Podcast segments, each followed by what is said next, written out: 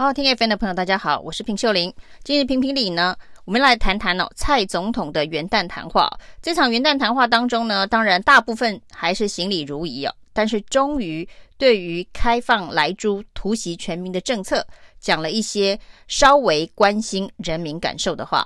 蔡英文总统说呢，开放莱猪进口是历经三任政府的难题哦，已经没有回避不处理的空间了。所以呢，他要用最谦卑的心情，请所有国人能够体谅。拖了四个多月哦，终于在情感上面照顾了七成人民的感受。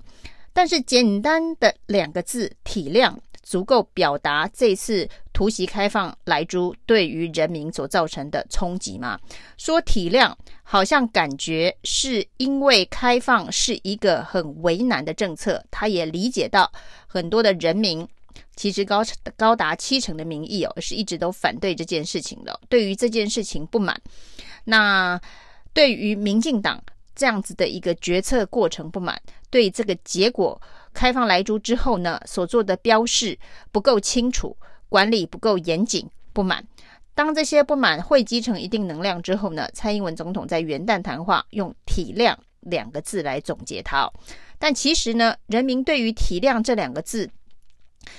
的要求应该还会更高。除了体谅之外，要拿出什么样子的办法，让食安得到真正的把关，恐怕才是大家最关心的。那只讲体谅却不讲道歉呢，感觉也是为德不足哦。这整件事情呢，对于民进党来讲，可以说是一个政策上的大转弯了。因为过去民进党不断地告诉大家哦，不管是莱克多巴胺美牛或是莱克多巴胺美猪。对于食安都是有非常负面的影响哦，甚至还有人说，开放莱猪的话，不惜摘掉乌纱帽，而且呢，还有人说呢，要誓死抵挡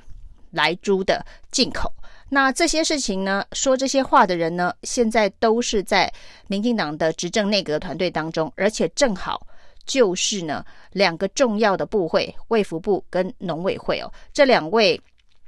主管，这两位主官。过去所代表的捍誓死捍卫的意见哦，跟今天的决策是完全的相反。难道没有欠人民一个道歉吗？道歉这两个字说不出口，现在呢，要求大家体谅哦。那甚至连拍谢这样子的一个比较轻微转弯的道歉方式哦，蔡英文总统都不愿意说。另外呢，当蔡英文总统说用最谦卑的心情，请大家体谅，谦卑这两个字，可能很多人听了更火大。过去呢，从八月二十八号一直到现在哦，四个多月的时间，民党政府在所谓要求大家共体时间、体谅的开放莱猪政策的沟通过程，是用谦卑的态度吗？大家还记得卫福部部长陈时中主动提告苏伟硕医师这个违反食安法哦？为什么主动提告？那对于他所提出莱猪对人体有害的相关的证据啊，卫福部认为会影响人民对开放莱猪的信心，所以呢，部长告医师哦，说医师所讲的话会对人民造成损害哦。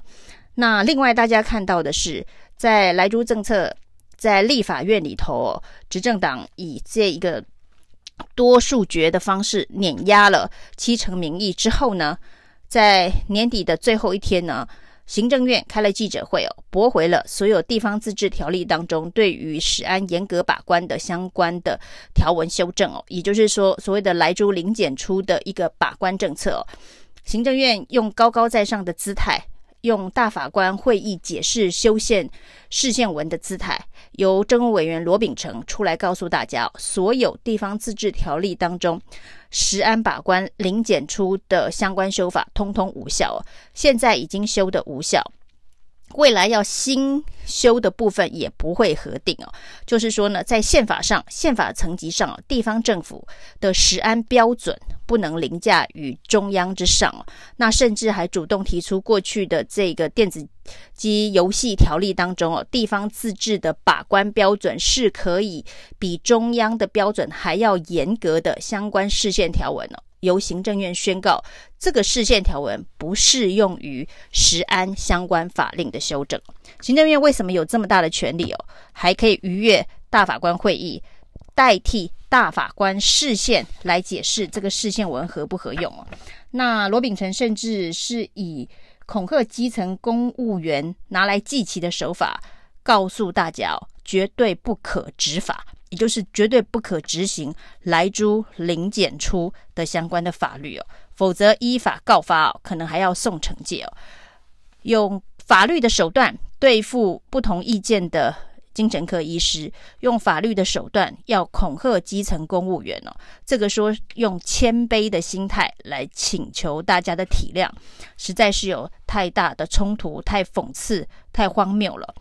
那这个谦卑呢？难道是建立在过去四个多月来应该要主管食安把关的卫福部，居然呢扮演起莱猪的行销大使哦？一方面告诉大家吃这个莱猪没有问题哦，除非你一天吃三十块排骨，你可能才会对身体造成伤害。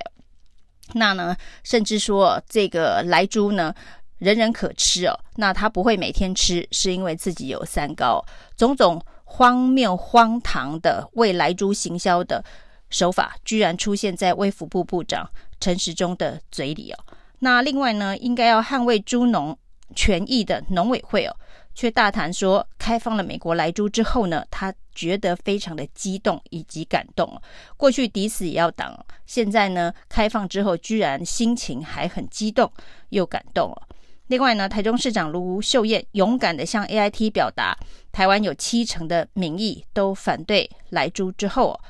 居然发动围剿的这些民进党网军哦，那这几项事情，蔡总统难道都看不见、听不见吗？他现在说要用谦卑的心态，那之前种种所为是谦卑的行为吗？实在是非常的讽刺哦。而另外呢，我们看到呢。如果蔡总统呢，在八月二十八号宣布开放政策的同时，能够诚恳的道歉，并且请求全民体谅，那个时间点就来请求全民体谅，这才会是拿下八百七一十七万历史记录选票高度的一个总统哦。那也许呢，这段期间以来太多的政治算计哦，虽然民进党在蔡英文总统本身他是没有。连任的压力哦，因为他已经是第二任的任期了。那通常呢，第二任任期的总统都会希望能够拿到历史的定位，或者是呢，在历史价值上有所凸显呢。那当然呢，推动与美国的关系，这也是非常的重要。但是对对内在人民的沟通，人民心中的评价也是相当重要的。那如果呢，蔡英文总统能够在宣布开放莱猪的那一天，就用谦卑的态度。向人民道歉，请求人民的体谅。过去这四个多月来哦，不会出现这样子全民纷扰、人人不安的乱象。那在野党所要抗争、所要反对的力道，也就没有那么没有办法那么的强硬，而且得到人民的共鸣哦。但是蔡英文总统呢，是以非常强硬的态度突袭宣布哦。那对于过去民进党的主张，所谓的反对莱克多巴胺相关的主张哦，一字不提哦，只用四个字哦，时空环境不同来做交代哦。那现在才要求人民体谅，似乎是晚了四个多月哦。蔡总统没有连任的压力，但是呢，也许民进党有万年执政的压力哦。当一个政党了。想要呢万年执政哦，想要不断的执政下去哦，他会做很多与民意相违背的事情，就为巩固自己的政权哦。当你呢越想要巩固政权，越想要万年执政哦，你就会被人民唾弃，会掉进被人民唾弃的陷阱哦，因为你关心了政党的利益，而没有关心人民的利益。谢谢收听，请继续关注好好听 FM。并分享给您的好朋友。